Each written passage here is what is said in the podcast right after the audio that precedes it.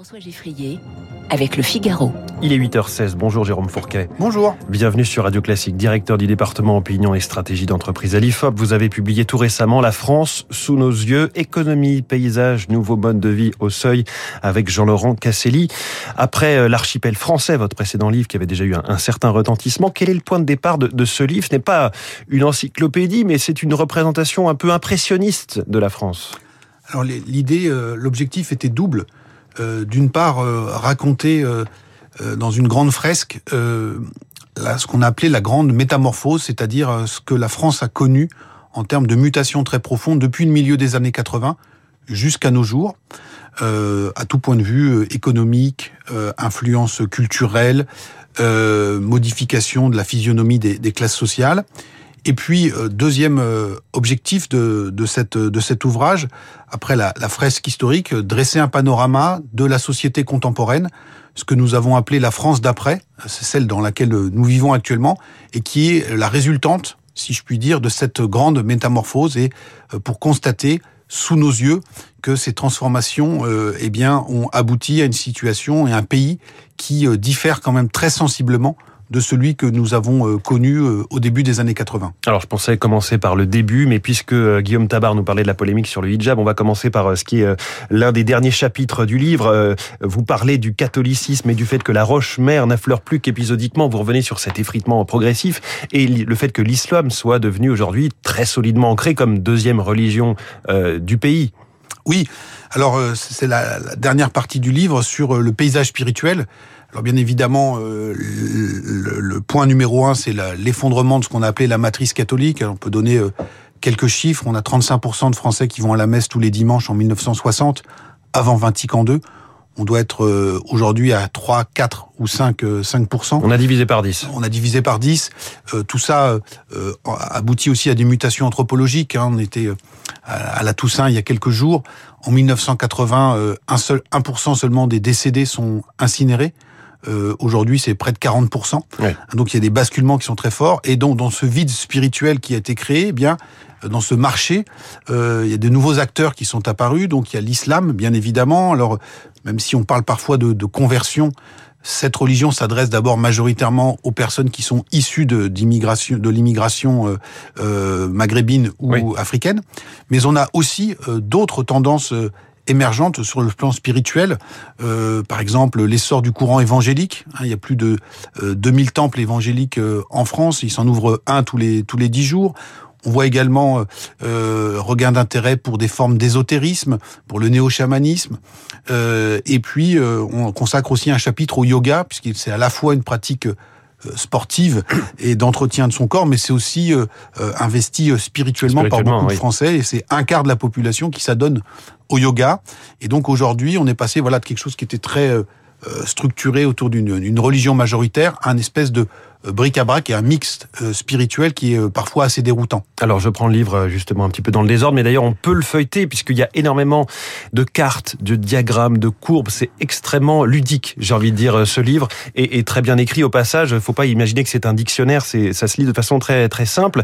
Dans le premier chapitre, et c'est totalement d'actualité puisque souvent on entend encore en ce moment le, le ministre Bruno Le Maire dire que il constate que quand une usine ferme, une permanence du Front National ouvre. Vous avez regardé ce qui se passe quand une usine ferme, non pas sur le plan politique, mais démographique, la vie commerçante locale, la vie sportive, associative, culturelle. Oui, alors c'est le, je pense que c'est le, point, un des points centraux du, du, du, du, du livre, et c'est cette passage d'une économie organisée, structurée autour de la production, l'agriculture, la pêche, euh, l'industrie, à une économie du tourisme, des loisirs et dont le moteur principal est la consommation. Euh, s'il fallait retenir euh, un moment de, de basculement, euh, il n'y a pas de datation au carbone 14, mais on pourrait prendre le printemps 1992, avec le 31 mars 1992, la fermeture définitive de l'usine Renault-Billancourt, hein, qui était le symbole de la citadelle ouvrière s'il en est, et 12 jours après, c'est l'inauguration, le 12 avril 1992, d'Euro Disney. Ouais. Euh, on a du coup un chapitre qui s'appelle Que reste-t-il quand les usines ont fermé? Et puis par ailleurs, c'est pas les usines, mais il y a des mines qui ferment aussi pendant toute cette période, notamment la fin en 1992. La fin, la fin des dernières mines. Et donc on a un chapitre sur Que reste-t-il quand l'usine a fermé? Et donc on constate que c'est en fait toute une sociabilité qui s'effondre c'est des mondes qui sont engloutis. par exemple, les, liens avec les associations ou les clubs de sport, les cités ouvrières, le tissu associatif, la fierté ouvrière aussi, qui était associée à, ces activités.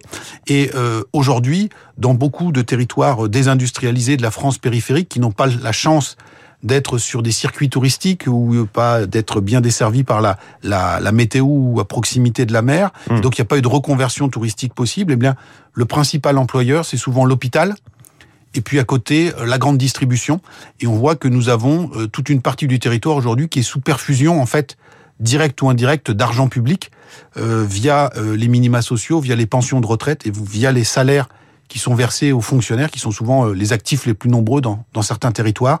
Et donc c'est toute cette France-là, post-industrielle, que nous avons eu à cœur de, de, raconter. Juste un chiffre, nous avons euh, souvent euh, collectivement en tête une image rétinienne quand on parle de désindustrialisation, c'est la fin des années 70 avec les charbonnages, la sidérurgie lorraine, le textile ou la navale Mais c'est aussi plus récent que ça. Et c'est plus récent, en fait, l'hémorragie ne s'est jamais arrêtée, la saignée a été continue, et depuis 2008, ce sont pas moins de 950 sites de plus de 50 salariés qui ont été fermés en France. Et donc, on a publié cette carte dans le livre qui est euh, assez sidérante, stupéfiante, où on voit partout tout le territoire a été euh, victime de cette désindustrialisation. Et on pourrait penser aussi au propos du, de l'ancien patron d'Alcatel qui, qui rêvait d'un pays qui avait théorisé un groupe le, sans le usine, groupe sans usine, le, le fabless. Mais est-ce que quelque part Apple arrive à faire aujourd'hui, puisqu'ils n'ont pas leurs propres usines, ils, ils sous-traitent, euh, mais voilà, peut-être que c'était pas la bonne période ou la bonne façon de, de le faire ou pas dans le, de, le bon pays. On peut relever aussi que la, la France industrielle était par le rail et que la France des entrepôts Amazon aujourd'hui est bien fondée sur le bitume et les autoroutes. Oui, tout à fait. Alors c'est on, on a essayé de s'inspirer de Fernand Brodel hein, qui, a, qui a accordé beaucoup d'importance aux routes commerciales et on s'est rendu compte qu'effectivement euh, l'industrie s'était implantée historiquement sur les axes de voies de chemin de fer ou à proximité des euh, zones d'extraction de, de, matières premières. Aujourd'hui, dans une société de la consommation, un secteur a, joue un rôle absolument déterminant, c'est celui de la logistique, ce qu'on a appelé la France Amazon. Et euh, ces entrepôts logistiques, il y en a plus de 4000 en France, hein, des, des, des, des, entrepôts de taille euh, substantielle sont tous quasiment implantés sur les nœuds autoroutiers. Oui. Et donc aujourd'hui, c'est cette euh, économie de la route et quelque part euh, le, le, chauffeur routier a remplacé le cheminot. Mmh. Euh, on a 400 000 chauffeurs routiers aujourd'hui en France. Il y a moins de, il y a à peu près 160 000 personnes à la SNCF. Et donc les courbes se sont croisées. Tout ça aussi a des implications écologiques, vous en parliez oui, tout à l'heure, du territoire, mais aussi d'aménagement du territoire et sociologique. Euh, quand vous regardez euh, la géographie électorale, eh bien, euh, on reconnaît tout de suite dans une petite commune si elle avait été euh, une cité cheminote. En général, elle a voté communiste très longtemps. Il y avait une CGT qui était oui. puissante. Euh, Aujourd'hui, c'est pas du tout la même sociologie, le même comportement électoral qui prospère. Les à villes des entrepôts Amazon ne votent pas pour Jean-Luc Mélenchon. Pas vraiment. Beaucoup de situations que vous décrivez et que et vous le, vous le relevez vous-même d'ailleurs nous ramènent à la théorie de la destruction créatrice de Joseph Schumpeter et les élus locaux y sont plutôt favorables, notamment ces entrepôts Amazon. Ils les veulent chez eux, même si ça détruit potentiellement le petit commerce et le libraire du coin. Alors euh, deux choses. Effectivement dans un premier temps, beaucoup d'élus ont été ravis d'accueillir euh, les entrepôts Amazon ou euh, ces fameux parcs de loisirs qui oui. euh, ont été vendus et perçus. Énormément de parcs d'attractions. Énormément de parcs d'attractions. De toute taille. Et qui notamment ont été construits sur les ruines de ce passé oui. industriel. Hein. Si vous prenez euh, les mines, euh, le, le, le, parc des Schtroumpfs qui s'appelle Walligator, maintenant en Lorraine, il a été construit sur le, le site de l'ancien plus grand laminoir euh, d'Europe. Euh, si on prend la, un parc qui s'appelle le parc de la découverte à Carmaux, il est dans une ancienne mine euh, à ciel ouvert. Et puis le Stade de France a été construit sur la plaine Saint-Denis, qui était oui. la plus grande concentration industrielle d'Europe après la, après la Roue. Donc il y a eu cette croyance que c'était la marche inéluctable de l'histoire et que finalement c'était pas mal qu'on se défasse de cette industrie un peu ringarde, un peu polluante, euh, au profit d'activités de services, de tourisme ou de loisirs. Euh, et donc Amazon a, a, été accueilli à bras ouverts. D'ailleurs, Amazon cible spécifiquement ces zones parce qu'il y a aussi euh, des aides euh, publiques qui sont très importantes à la relocalisation ouais, d'activités. Mais euh, vous voyez que ça, c'était historiquement la, la, tendance dominante et vous voyez que depuis quelques années maintenant, euh, certains élus locaux dans des territoires plutôt bien nantis, plutôt bien lotis, je pense notamment à l'ouest de la France, eh bien euh, rechignent ou se refusent à accueillir Amazon. C'est le cas par exemple à Rennes ou à Nantes. Mais euh, on peut dire que là, on est là sur des postures un peu de riches, euh, puisque euh, les dynamiques économiques de ces territoires n'ont pas besoin forcément d'Amazon. Alors, il y a 480 pages dans ce livre, c'est extrêmement riche et on aimerait pouvoir tirer beaucoup de fil avec vous ce matin, mais quelle conclusion vous faites un petit peu politique de tous ces constats ou de tous ces constats froids pris comme ça par petites touches? Alors, euh, eh bien, le constat qu'on peut faire, c'est que euh, il était illusoire de penser que, euh, avec une métamorphose aussi profonde, on allait pouvoir encore longtemps rejouer, si je puis dire, le match un petit peu à la Don Camillo Pépone, c'est-à-dire le vieux clivage gauche-droite, qui était adossé à une, un certain état, une certaine structuration de la société française. Et ce à quoi on assiste depuis 2017, avec la victoire d'Emmanuel Macron, l'effondrement du PS, la disqualification de la droite, en fait, n'est que euh, une mise en conformité tardive du paysage ou de la réalité électorale avec la réalité sociale, économique, euh, démographique de notre pays qui a énormément muté. Et donc, comme disait un ancien euh, récent Premier ministre, Édouard Philippe, la poutre travaille encore. Et ce à quoi nous avons assisté en 2017 n'était sans doute que la saison 1.